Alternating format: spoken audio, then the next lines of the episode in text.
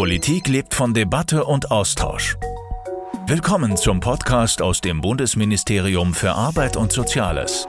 Hier trifft Minister Hubertus Heil Gäste aus Politik und Gesellschaft zum Arbeitsgespräch. Bis auf weiteres wird die Gastronomie in Deutschland geschlossen bleiben. Es ist, man kann es nicht anders sagen, eine Katastrophe für die Branche, die dieses Jahr schon so viel einstecken musste.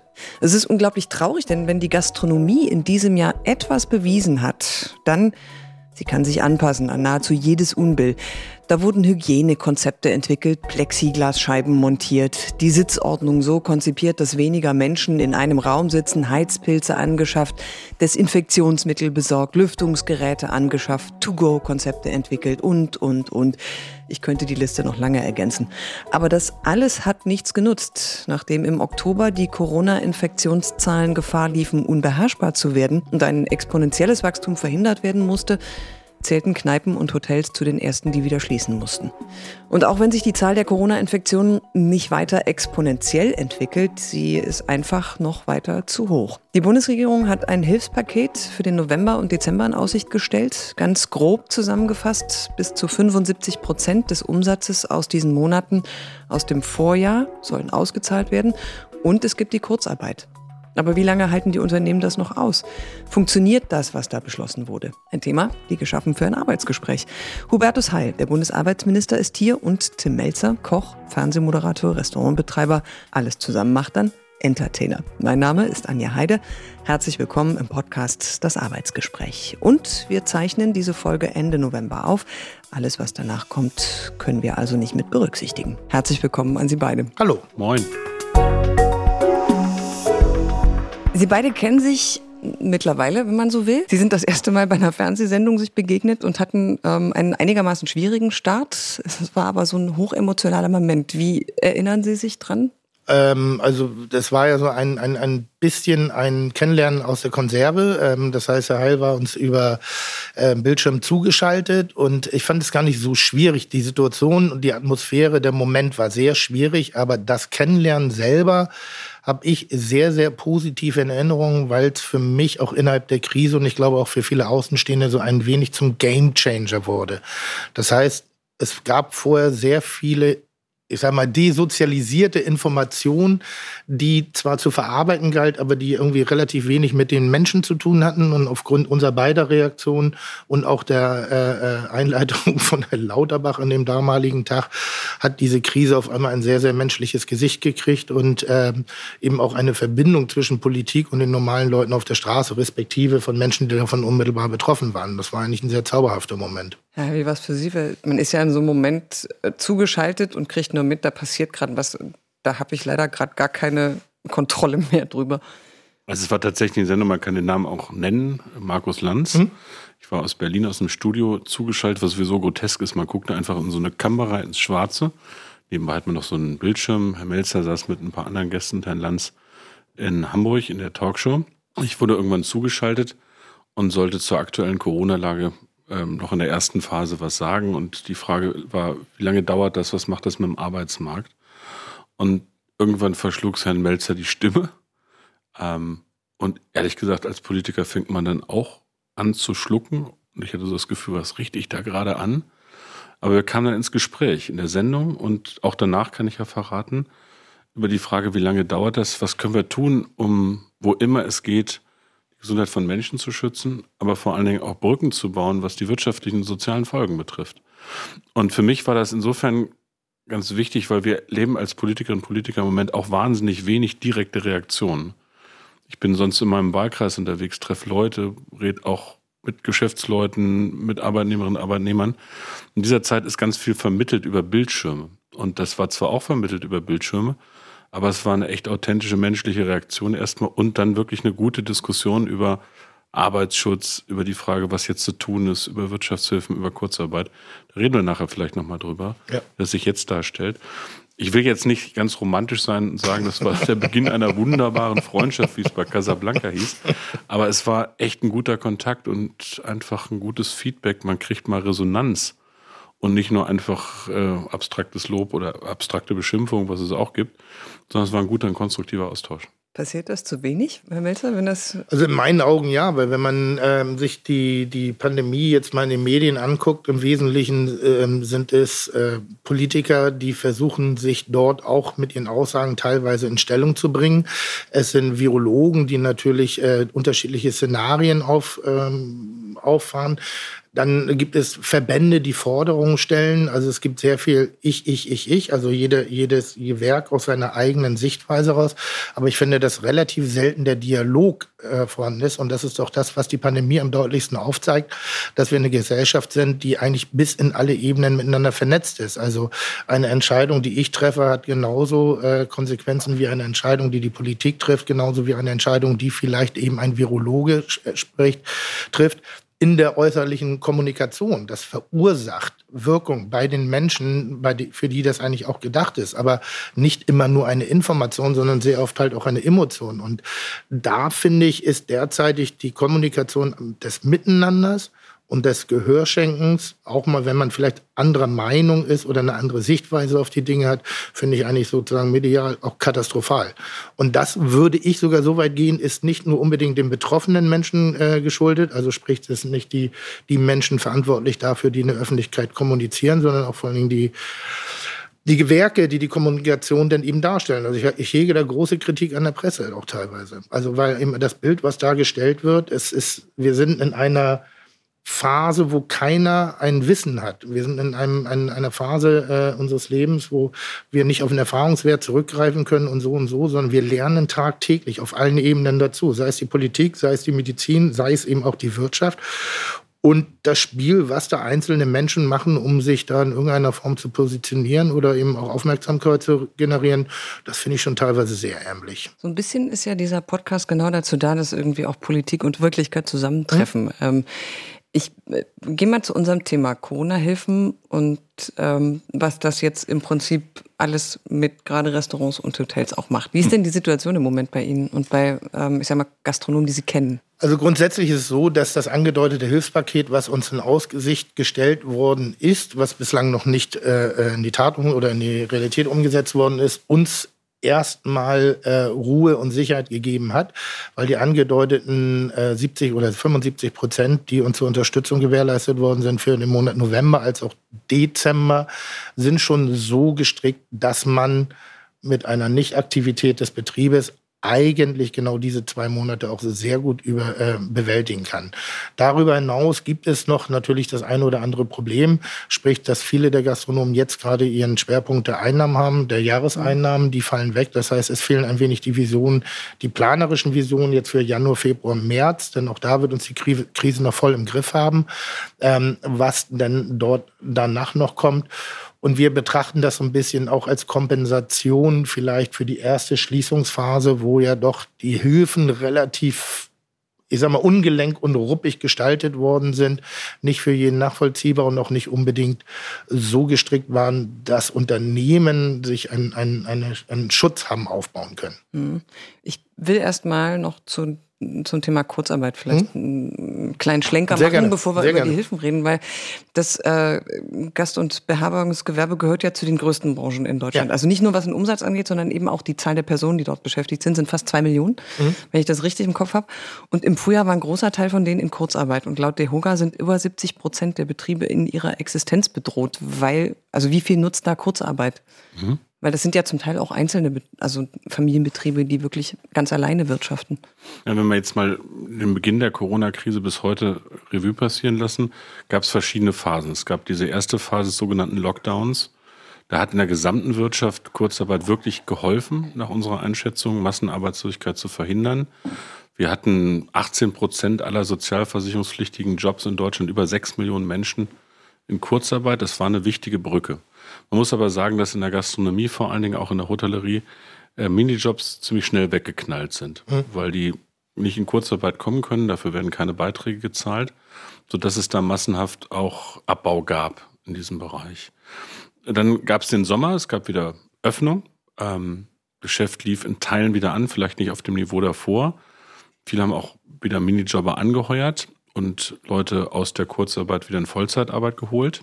Das lief eigentlich bis in Herbst ganz gut. Gesamtwirtschaft hatte ich im Herbst, im August nicht mehr 6 Millionen Menschen Kurzarbeit, sondern noch 2,6 Millionen. Auch noch gigantisch viel in allen Branchen. Aber nicht mehr so viel im Bereich Hotels und Gaststätten, weil es wieder lief. Ja, und jetzt haben wir die Situation seit Ende Oktober, seit den Maßnahmen Anfang November, aufgrund des massiv gestiegenen Infektionsgeschehens, weil das Ziel war, die sozialen Kontakte zu unterbrechen und man versucht diesmal Kitas und Schulen offen zu halten beispielsweise, äh, sind Bereiche eingeschränkt, in denen Menschen sich gerne sonst begegnen. Gastronomie, Hotellerie. Und da war die Frage, ähm, was ist an Kurzarbeit immer noch möglich? Die Regeln haben wir verlängert bis ins nächste Jahr. Aber wir wissen auch, Kurzarbeit allein hilft nicht, sondern es muss Wirtschaftshilfen geben. Und da gebe ich Herrn Melzer recht. Die ersten Wirtschaftshilfen, das waren die ersten beiden Tranchen der Überbrückungshilfe im Sommer, waren noch sehr, sehr umständlich, auch bürokratisch. Und jetzt hat man versucht, das läuft aber auch im Moment erst an, muss man sagen, mit ähm, diesen November- und Dezemberhilfen tatsächlich am Umsatzeinbruch im Vorjahr anzusetzen. Ich glaube, die Kombination macht es am Ende des Tages, nämlich auch die Frage aus, wie viel Brücke bauen wir, dass möglichst viele Unternehmen und auch möglichst viele Arbeitsplätze diese Zeit durchstehen. Ich will als Arbeitsminister mal deutlich sagen, ich kann nicht für jeden Arbeitsplatz garantieren. Das können wir bei der Tiefe der Krise nicht. Aber im Vergleich zu anderen Ländern auf der Welt kann ich sagen, versuchen wir in Deutschland alles Mögliche zu tun, um möglichst um jeden Arbeitsplatz zu kämpfen, auch in der Gastronomie. Weil Sie es gerade angesprochen haben, ähm, also ich habe gelesen, es wird zum Jahreswechsel eine Änderung bei den Regeln zur Kurzarbeit geben. Was heißt das genau? Nee, erstmal haben wir die Regeln ins nächste Jahr verlängert, weil wir mhm. gesagt haben, die Krise ist ja jetzt in der Dunkelphase äh, sowieso nicht ähm, und angesichts des Infektionsgeschehens wirtschaftlich nicht vorbei sondern wir müssen das ins nächste Jahr verlängern. Und das Gesetz, was jetzt durch ist, das Beschäftigungssicherungsgesetz, verlängert erstmal den Zugang zur Kurzarbeit, der vereinfacht ist bis äh, noch Ende März. Und bis in Juni auch die Tatsache, dass zum Beispiel 100 Prozent der Sozialversicherungsbeiträge übernommen werden. Wir können das nicht ewig machen, das sage ich auch. Wenn die Wirtschaft wieder anspringt, und die Hoffnung ist ja, wenn ähm, wir Infektionsgeschehen wirklich in den Griff bekommen sollten und wir auch mal einen Impfstoff haben, dass wir das nicht für immer stellen müssen. Aber fürs nächste Jahr sollte Sicherheit da sein, übrigens auch Planungssicherheit für die Unternehmen, die ja manchmal erleben, dass von jetzt auf gleich sich Dinge wieder ändern können. Jeder, der Kurzarbeit braucht, für die Unternehmen und für die Beschäftigten gilt das. Für sozialversicherungspflichtige Arbeit hat im nächsten Jahr auch die Möglichkeit. Sie haben ja im Vorgespräch, ich glaube, wenn ich das richtig im Kopf hm? habe, Sie gesagt, insgesamt 100 Mitarbeiter, ne? Sowas in den. Also alle zusammen alle 200 Mitarbeiter. 200. Und wie viele davon mussten Sie oder mussten Sie überhaupt welche in Kurzarbeit schicken? Und ja, das ist so ein, so ein bisschen so ein zweischneidiges Schwert. Ähm, insofern, wir haben jetzt für den Dezember äh, für alle Mitarbeiter 100 Prozent Kurzarbeit angemeldet, mhm. aber mit dem festen Vorhaben, und ich weiß nicht, ob es richtig ist, das wäre eine, eine Warum-Frage heute, oder äh, ist das korrekt? Wir würden trotzdem auf die Arbeitskraft aller Mitarbeiter zurückgreifen, weil wir uns ja auch dem Wirtschaftsmarkt äh, äh stellen wollen. Wir wollen ja in die Eigenverantwortung kommen. Nichts liegt mir ferner als irgendwie äh, äh, äh in eine Abhängigkeit von Vater Staat zu kommen, sondern ich bin ja selbstständig geworden, bin Unternehmer geworden, weil ich mein Schicksal gerne in, in die eigene Hand nehme. Jetzt ist es so, dass wir natürlich hier in einem Wirtschaftszweig unterwegs sind, den wir nicht kennen oder nicht kennengelernt haben, in den wir uns reinarbeiten müssen und da äh, die eine oder andere äh, Schwierigkeit, Schwachstelle wahrscheinlich an den Tag legen werden. Aber ich möchte, mein Ziel ist es, eine Vollbeschäftigung für meine Mitarbeiter zu erzielen. Um die Einfachheit des, Ab des, des Ablaufes zu gestalten, melden wir alle Mitarbeiter auf Kurzarbeit an und versuchen sie zu 100 Prozent aus der Kurzarbeit äh, rauszuholen, um dann nachträglich sozusagen die gearbeiteten äh, äh, Arbeitsstunden dann auch wirklich darzustellen. Also mit einem Zeiterfassungssystem, so dass es alles schön ja. transparent ist, weil in meiner Position kann ich mir Schmu nicht erlauben. Ähm, das, da würde ich schnell wie die Sau durchs Dorf getrieben werden, wenn ich da jetzt mir wirklich irgendwelche Fehler erlaube. Aber das ist momentan unsere Strategie. Kurzarbeit anmelden und wenn es geht, nicht nutzen. Und die Warum-Frage? Geht das? Warum? Warum? ja, es ist, es ist ein bisschen, es ist, ist ein wahnsinniger Verwaltungsaufwand, den wir mhm. da betreiben müssen. Also das ist ja erstmal die Kurzarbeit anmelden, die unterschiedlichen äh, Darstellungen. Jetzt haben wir Mitarbeiter teilweise eingestellt, mhm. weil wir wieder in den neuen Betrieb gegangen sind. Einige haben zwei Monate Kurzarbeit, andere vier Monate, andere zu 50, andere zu 40. Es gibt wahnsinnig viele Parameter, die es da zu berücksichtigen gilt. Selbst wenn ich jetzt in diesem Jahr noch auf 100 Prozent aufstocken möchte für meine Mitarbeiter, aus eigener Tasche als Unternehmer ähm, ist mir das nicht erlaubt. Ich, äh, bei, bei 80 Prozent ist eine Obergrenze erreicht. Ab dann muss ich Lohnnebenkosten wieder übernehmen. Das macht es dann Ganze auf eine Art und Weise wieder sehr teuer. Das Konstrukt ähm, dieses einzelnen Dienstleistungs äh, äh, Dienstplanes, den ich darstellen muss, ich sehe dann einen gigantischen Verwaltungsaufwand dahinter, der, also wenn ich alleine, ich werde 100 Dienstpläne einreichen mhm. müssen, 100 verschiedene Abrechnungen einreichen müssen, nur weil ich eben nicht einfach zu Hause bleibe, den Laden zumache, sondern weil ich mich weiter versuche, mit aus eigener Kraft aus dieser Krise herauszubewegen. Und ich finde, es ist ein gigantischer Verwaltungsaufwand. Und da stelle ich immer die mhm. Frage, warum macht man jetzt nicht einfach mal drei bis sechs Monate? Und das ist eine naive mhm. Frage, das ist mir mhm. wohl bewusst.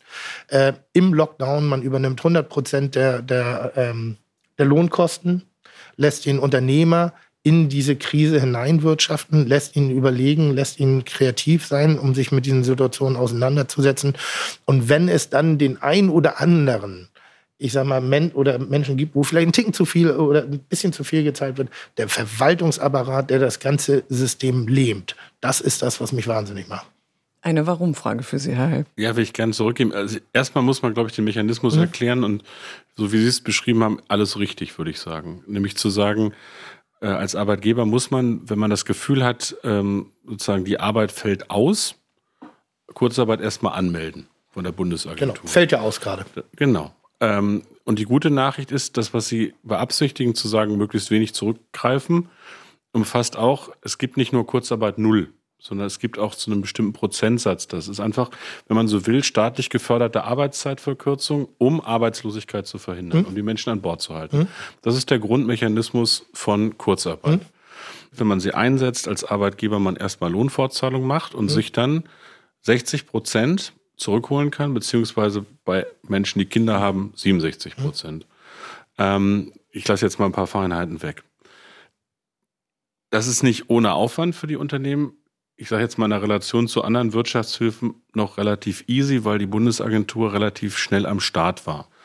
Die Bundesagentur für Arbeit und die Leute, die da arbeiten, haben echt gigantisches auch geleistet. Die haben ihren Personaleinsatz vervierzehnfacht, um diese ganzen Anmeldungen abzuarbeiten und dann recht schnell auch die Abrechnung gemacht. Da wird es auch mal geklemmt haben, aber grosso modo würde ich sagen, ist das noch schneller gegangen als so manche Überbrückungs- und Wirtschaftshilfe. Ganz unkomplex ist es trotzdem nicht, weil wir reden ja hier darüber, dass das Geld auch das wir irgendwo holen aus der Sozialversicherung, für das Sie eingezahlt haben als Arbeitgeber und Ihre Beschäftigten auch, ähm, vernünftig eingesetzt werden muss, nicht mit der Gießkanne. Ähm, das heißt, es muss auch schon mal nachgeguckt werden an der einen oder anderen Stelle, stichprobenartig, da jemand mal jemand ganz arbeiten lassen hat und sich dann Kurzarbeitergeld einstreichen muss. Die gute Nachricht ist, angesichts der Tatsache, ich habe die Dimension genannt, wir haben sechs mhm. Millionen Menschen mal in der Spitze in Kurzarbeit gehabt. Wir haben relativ wenig Missbrauchshinweise, weil die meisten einfach ja nicht freiwillig und nicht aus Jux und Dollerei Kurzarbeit machen, sondern weil sie jetzt gerade in ihrer Branche auch brauchen. Also, meine Antwort ist, das kann man so machen. Ähm, ich kann nicht versprechen, dass es total einfach wird, weil es gibt ein paar Hürden an dieser Stelle. Aber die Rückmeldung, die ich so aus Betrieben bekommen habe, auch von welchen, die noch nie Kurzarbeit gemacht haben, wir haben ja so Industriezweige, die das hin und wieder schon in der Vergangenheit gemacht haben, dass das noch verhältnismäßig gut gelaufen ist. Und um jetzt mal ein Totschlagargument zu sagen, das ist leicht ironisch gemeint. Inzwischen, ich habe kurz mal eine Diskussion in Amerika geführt, natürlich auch nur digital an so einer Hochschule, hat der Begriff The Kurzarbeit, äh, wie früher mal Kindergarten, Einfluss auch in andere Sprachen gefunden. Das heißt, andere Länder versuchen, das, was wir in Deutschland an den Start bringen, mit diesem Instrument zu kopieren, weil es wirklich eine Brücke ist. Und man muss das in dem Bild sagen. Kurzarbeit ist im Moment unsere stabilste Brücke über ein tiefes wirtschaftliches Tal. Das gilt für die gesamte Wirtschaft, aber auch für einzelne Unternehmen in der Hoffnung, die Leute an Bord halten zu können, um dann, wenn es wieder losgeht, auch durchstarten zu können und nicht mühsam wieder nach Fachkräften zu suchen, sondern das Team zusammenzuhalten. Und so funktioniert das. Wie gesagt, ähm, wo es in der Praxis hakt, muss man dann immer gucken, manchmal auch im Gespräch vor Ort mit der Bundesagentur. Ich nehme an, das macht bei Ihnen wahrscheinlich jemand, der Personal- oder Steuerberater ja, ist ja, ja. an dieser Stelle. Also ich behaupte nicht, dass es total einfach ist, aber gemessen an anderen komplexen Hilfsversuchen ist es wahrscheinlich noch einer der praktischsten Dinge, die wir haben. Weil wir gerade bei der Gießkanne waren, also Sie könnten Sie es auch einfach machen, Herr Melzer. Sie haben haben es gerade angedeutet. Also die Kurzarbeit wird ja auf dieses Entschädigungsgeld angerechnet. Mhm. Sie könnten auch sagen, Sie nehmen das Entschädigungsgeld und nach mir die Sintflut, ich mach dicht. Rein theoretisch, ja. Wäre lukrativer, vermutlich. Ich will mal ganz kurz dagegenhalten. Ja. Ähm, ich verstehe die Sehnsucht nach einfachen Dingen und ich versuche auch in meinem Bereich, die irgendwie ja. handhabbar zu halten. Aber ich will es mal an ein, zwei Beispielen werbend sagen, warum ich glaube, dieser Mix aus Kurzarbeit als einer Möglichkeit und zweitens dieser November- und Dezemberhilfen eigentlich ganz klug ist. Wir haben Bereiche in der Wirtschaft, ähm, die sind vom Lockdown richtig betroffen. Das ist mhm. Gastronomie und Hotellerie beispielsweise. Mhm. Wir haben welche, die sind mittelbar betroffen. Ich denke mal jetzt auch mal aus der Gastronomie an so einen Caterer, der Hotels beliefert oder feiern. Ähm, der ist jetzt vielleicht nicht direkt sein Geschäft verboten, aber der hat halt kein Geschäft oder wenig. Kantinen durch Homeoffice, solche Sachen, Zuliefererbetriebe genau, genau. etc. So, ja. wir haben Bereiche der Wirtschaft, die sind überhaupt nicht betroffen äh, von Corona. Ja. Ähm, die haben, Produktion ist in Deutschland nicht verboten. Ja. Ähm, die haben eher nur das Problem, dass weltwirtschaftliches Problem durch die Corona-Pandemie gibt. Und wir haben sogar einige, die verdienen richtig in Corona-Zeiten, mhm. wenn ich an Plattformen äh, denke, die zum Beispiel Essen ausliefern. Ja, total. Und zum Teil echt einen Schnitt machen, über den wir auch nochmal reden müssen. Ja, ja. So, also sehr differenziert und deshalb müssen wir als Staat ein bisschen aufpassen, dass wir die Ressourcen da einsetzen, wo Hilfe gebraucht wird. Und Hilfe gebraucht wird nach meiner Wahrnehmung, um Beschäftigung zu sichern. Warum ich übrigens Richtig. glaube, dass es ähm, nicht so ist, dass die meisten sozusagen Kurzarbeit weglassen und die Kohle einstreichen, sage ich mal, ist erstens, weil die meisten doch irgendwie im Team eine Verantwortung für ihre Beschäftigten spüren. Das gibt es auch, gibt über Sohn und solche. Das zweite ist, weil man Fachkräfte hält. Ich kann mich erinnern, dass vor Corona wir im Bereich der Gastronomie über Fachkräftemangel, gute Köchinnen und Kochs gesprochen habe, haben. Und man wäre die ja dann los, wenn man sie kündigt und mhm. muss sie dann später, wenn es wieder losgeht, erstmal finden. Und das dritte ist, weil man im Mix durchaus auskömmliche Hilfen hat, auch wenn es aufwendig ist. Kurzarbeit ist, wie gesagt, relativ einfach zu organisieren, aber andere, äh, denen hilft vielleicht eher dieses Messen an Umsatzeinbrüchen.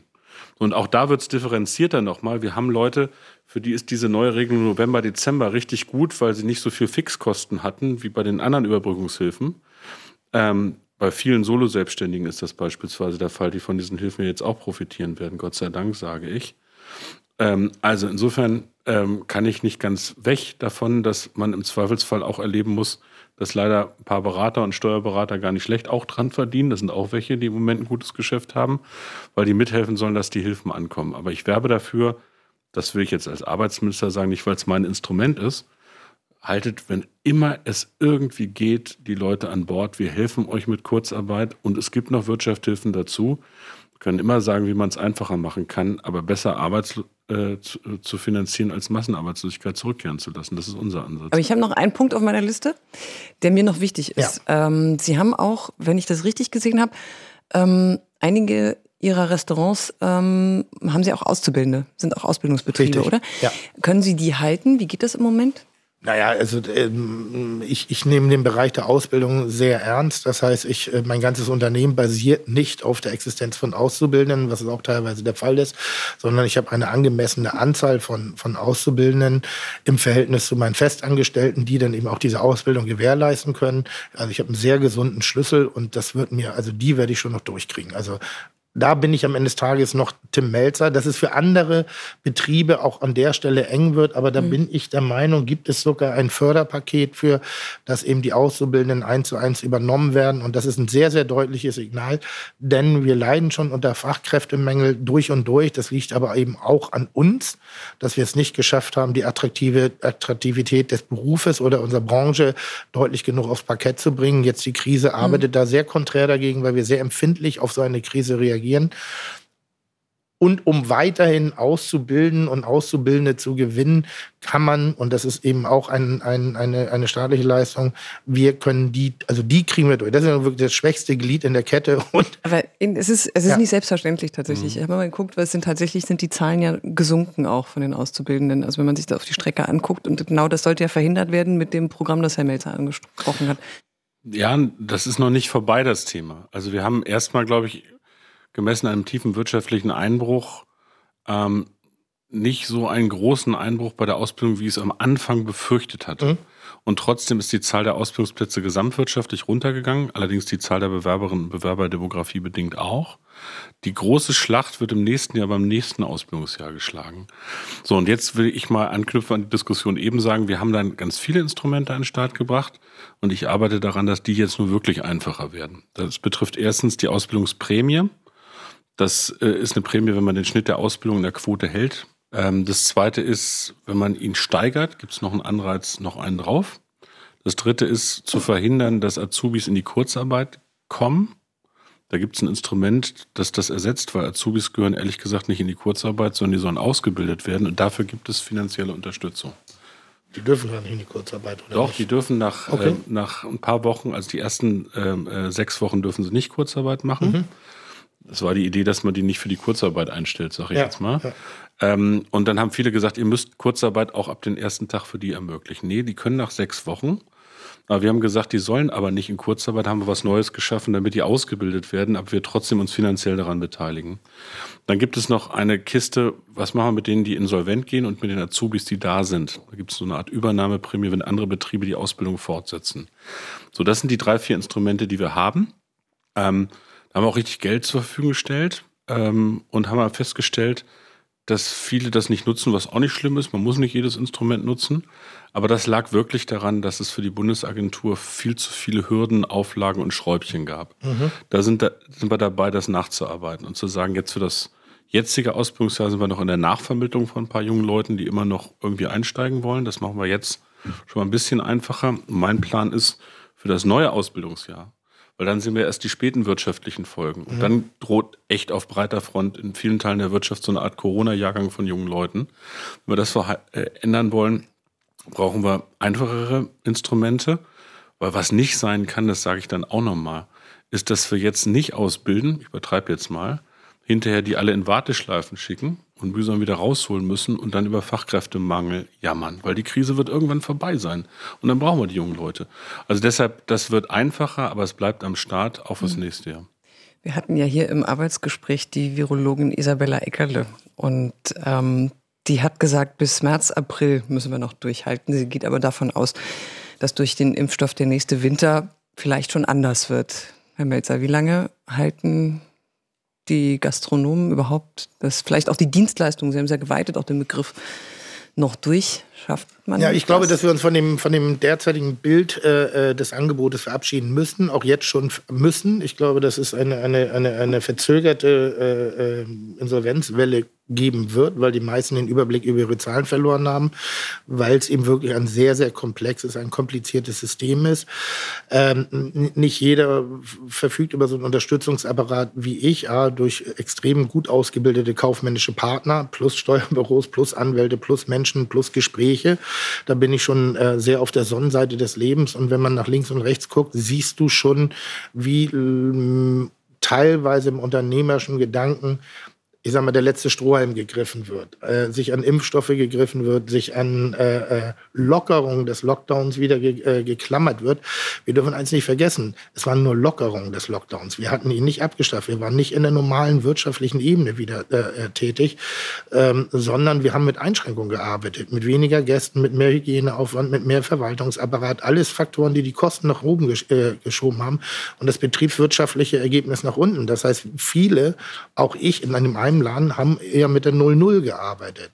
Zusätzlich zu den Verlusten, die sie im Frühjahr getätigt haben, konnten sie vielleicht leichte Ausgleiche schaffen durch Terrassengeschäft und ähnliches. Aber mit dem nächsten Lockdown wird das Loch wieder größer gemacht und das wird auch im Frühjahr nicht wieder zu kompensieren sein. Das heißt, wir werden dort wirklich noch einen verzögerten Bereich der Insolvenzen spüren.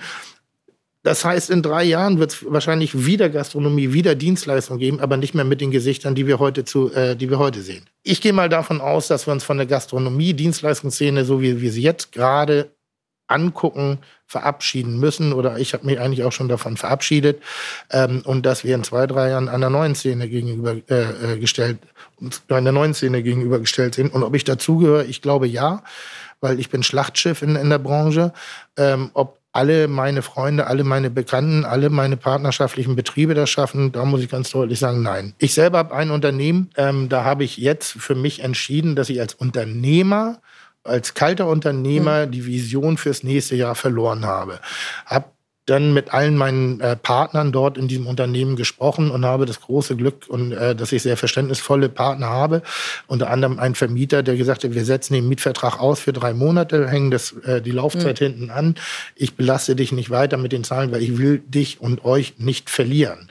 Selbst mit meinem Backup ist dieser Laden nicht einfach nur schön zu rechnen im nächsten Jahr. Wenn wir jetzt mal denken bis März, also das ist ja so ein bisschen der Zeitraum, der so vage im Raum steht. Wie lange kann man ähm, Hilfen zahlen jeden Monat? Wie lange mhm. kann man sowas überhaupt durchhalten? Also wir werden und erleben ja jetzt schon, dass einigen die Puste ausgeht. Das muss man ganz offen sagen. Andere haben die Kraft oder die Power mhm. oder die Nerven durchzuhalten. Und wir haben keine absoluten Gewissheiten, aber so ein paar plausible Annahmen. Also nehmen wir mal an, wir kriegen das Inf Infektionsgeschehen wieder einigermaßen so in den Griff. Mit Kontaktnachverfolgung und ähnliches, auch durch die Maßnahmen, die ja nicht umsonst sind, die im Moment da sind. Das zweite ist, wir haben Möglichkeiten, die es früher nicht gegeben hat, mehr als jetzt am Start, diese Schnelltests beispielsweise. Und drittens, wir haben berechtigte Hoffnung, dass das mit dem Impfstoff was wird. Das heißt, ich will jetzt nicht alles schön malen, das ist richtig heftig. Aber es ist nicht so, dass das ein Tunnel ohne Ende ist. Es gibt schon auch ein paar Möglichkeiten, dass wir da durchkommen. So, und jetzt komme ich zu Ihrer Frage. Meine persönliche Meinung ist, wenn der Staat einigen das Geschäft verbietet, aus Infektionsschutzgründen, dann steht er auch in der Verantwortung zu helfen. Und was nicht geht, das habe ich heute auch irgendwo in dieser Tage gehört, nach dem Motto, ich weiß auch, dass man nicht unendlich mit staatlichen Hilfen alles peppeln kann. Wir haben auch endliche Möglichkeiten, aber wir haben noch Möglichkeiten. Und für die Branchen, falls es notwendig ist, die ab Januar auch noch eingeschränkt oder hoch eingeschränkt sind, muss es auch noch Unterstützung geben. Wie lange das geht? Also, ich habe gesagt, der Staat hat keine unendlichen Möglichkeiten, das wissen wir auch alle. Aber wir sind bei den Schulden, die wir jetzt leider machen mussten, noch unter der Verschuldung der Finanzkrise 8-9 in Deutschland. Das heißt, wir sind nicht wie andere Länder, Frankreich beispielsweise, Italien, die sind schon richtig oben am Limit. Irgendwann wird es auch für den Staat an den Finanzmärkten schwierig. Wir haben ja keine Verhältnisse wie damals in Griechenland. Aber Deutschland hat durchaus noch Stärken und Ressourcen. Und ich sage jetzt nicht, im Himmel ist Jahrmarkt, aber ich sage auch, man darf nicht an der falschen, am falschen Ende sparen. Man darf nicht in eine Wirtschaftskrise noch reinsparen.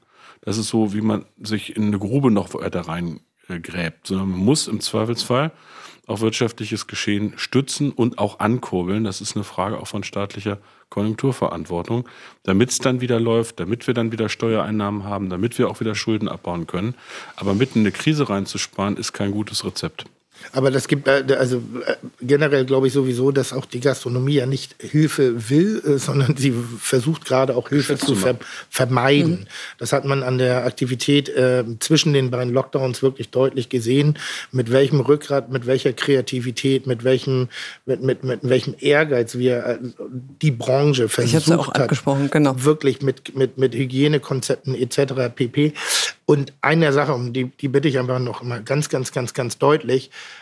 Ähm, die Gastronomie hat gezeigt, dass sie variabel und kreativ sich auf die Branche einstellen kann. Und das Bild, was zum Schluss von der Politik, und da gehe ich mal ganz oben in der Republik, äh, äh gezeichnet worden ist von der Gastronomie, von der Hotellerie, jetzt auch die Diskussion über, über Reisen etc., das war schon dicht an der Rufschädigung. Also da, da muss ich sagen, das fand ich schon sehr, sehr schwierig. Deshalb war ich fast dankbar für den zweiten Lockdown, weil irgendwie wurden wir für Dinge verantwortlich gemacht, herangezogen in eine Kausalitätskette gebracht, die ich nicht vom Tisch wischen möchte. Also bestimmt tragen wir auch unsere Verantwortung dazu bei, aber diejenigen, die aufmerksam und äh, äh, mit, mit klarem Gedanken versucht haben, sich der Situation zu stellen, haben wirklich bestmöglich gemacht. Was man jetzt auch daran sieht, dass ja diskutiert wird, zwischen dem 20. und dem 3. wieder zu öffnen, wo mhm. ich sage, wie kann das sein? Wir sollen auf der einen Seite sind wir einer der treibenden Branche und dann macht man mitten im Epizentrum genau das wieder auf.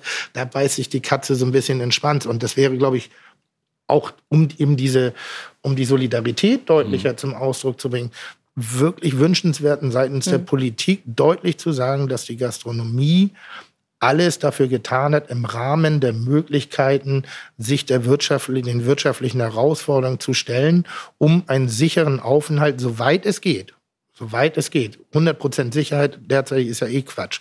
Den Eindruck hatten Sie aber auch, glaube ich, weil Sie haben sich ja persönlich angeguckt. Naja, ich kann mich erinnern. Ich, ich will gerne was, ja. gern was dazu sagen. Das ist mir auch ein Bedürfnis.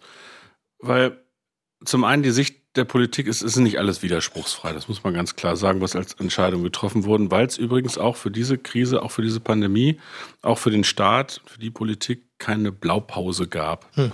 und gibt. Auf, nirgendwo auf der Welt übrigens. Es geht nicht darum, dass diese Maßnahmen getroffen wurden, weil wir euch als Branche in die Ecke stellen wollen, sondern es geht schlicht und ergreifend darum, dass die Zahl der sozialen Kontakte runterzufahren ist, um das Infektionsgeschehen zu machen. Nicht mehr, nicht weniger. Also Sie sind, aber der, Sie sind aber der Erste, der es in dieser Deutlichkeit ich sag's sagt. Noch ich sage es nochmal deutlich. Die Unterstellung, dass jedes Hotel so eine Art Après-Ski-Ischkel ist, ist dumm. Ist, ist dumm und falsch. Ja um das mal klar zu sagen. Sondern es geht darum, das leidet leider vieles, was für Menschen das Leben lebenswert macht, essen gehen, ins Theater gehen und vieles. Das ist nicht die Schuld dieser Branchen, sondern es hat damit zu tun, dass man soziale Kontakte runterfährt, um sie in anderen Bereichen wie Schulen zum Beispiel aufrechtzuerhalten. Und wir erleben selbst in Schulen im Moment, dass es total schwierig ist, weil Infektionsgeschehen zumindest in den Oberstufen ja auch nicht aufhört an dieser Stelle. Das ist der Hintergrund und Sie haben recht, das muss man als Politik ein bisschen deutlicher sagen und nicht so nach dem Motto, das ist eine Bäbä-Branche, die hat mit Hygiene nichts zu tun. Und vor allem Sie, über die Konsequenzen nachdenken, es gibt, die dauerhafte es gibt, Verunsicherung, die da es stattfindet. Es gibt ja kaum einen Bereich, der sagen wir, in normalen Zeiten so viele Hygienevorschriften hat wie die ja. Gastronomie. Ja. Das muss man auch mal sagen. So, mir fehlt es auf jeden Fall. Ich habe übrigens noch eine Frage, ja. die letzte. Was ist das Erste, was Sie machen, wenn wir wieder tatsächlich alles so können, wie wir wollen? Ah, ich glaube wirklich einen, einen, einen, einen schönen Abend mit Freunden. Also wirklich Kommunikation und zwar ohne schlechtes Gewissen, ohne Sitzordnung, ohne äh, Gästeliste, ohne, sondern einfach eine offene Telefonliste. Wer hat Bock, der kommt. Wer nicht eingeladen ist oder spontan sich entscheidet, bringt einen Salat mit oder eine Flasche von der Tanke, damit das Ganze ist. Ich glaube einfach mal schuldfreies oder, oder mit, ein freies Miteinander. Mehr nicht. Also einfach nur ein freies Miteinander. Klingt nach einer geilen Party, ja. Ich glaube, ja, ich glaube, das ist ist so nicht durchdrehen, nicht, nicht gleich im Exzess, nicht alles gleich wieder auf links drehen, sondern einfach einen schönen, schönen, schönen Moment. Ich glaube, und weißt du, was ich machen werde? Den ganzen Abend Menschen in den Arm nehmen. Mir fehlt der Kontakt, mir fehlt, mir fehlt das Anfassen, mir fehlt der Schulter, mir fehlt das Händeschütteln. Ich habe so ein T-Shirt Free Hugs, das wird ich denn tragen. Oh Gott, du, ich vermisse das wirklich. Wir haben, wir haben Händeschütteln, an den Arm nehmen, Schulterklopfer, Körperkontakt. Ich glaube, das ist das, was mir wirklich am meisten fehlt. Ja. Ich bin dabei. Also bei der Party oder? Bei all dem, was Herr Melzer eben gesagt hat, bei dem, was no normale menschliche Natur ist, ja. dass Menschen sich begegnen, dass sie sich spüren, dass sie miteinander lachen, ohne Angst vor Aerosolverbreitung zu haben, dass sie auch mal einen trinken, wer das mag. Ich bin auch mal dabei dann. Wir brauchen ein bisschen Geduld und ich weiß, dass ganz viele ganz mürbe geworden sind und sich auch fragen, wie das so weitergeht. Aber ohne Prophet zu sein, es wird wieder so kommen. Und bis dahin müssen wir vorsichtig sein. Bis dahin müssen wir solidarisch sein. Und dann machen wir all das, was Herr Melzer gesagt hat. Und ich bin ganz vorne mit dabei. Ich freue mich auch drauf.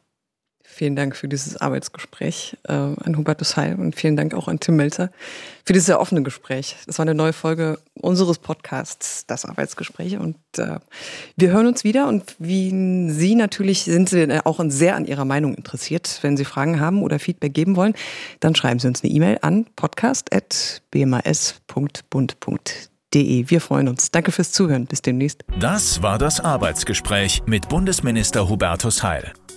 Für weitere Arbeitsgespräche abonnieren Sie unseren Podcast auf allen gängigen Podcast-Kanälen. Weitere Informationen zu unserem heutigen Thema sowie das Transkript dieser Folge finden Sie auf bmas.de Podcast.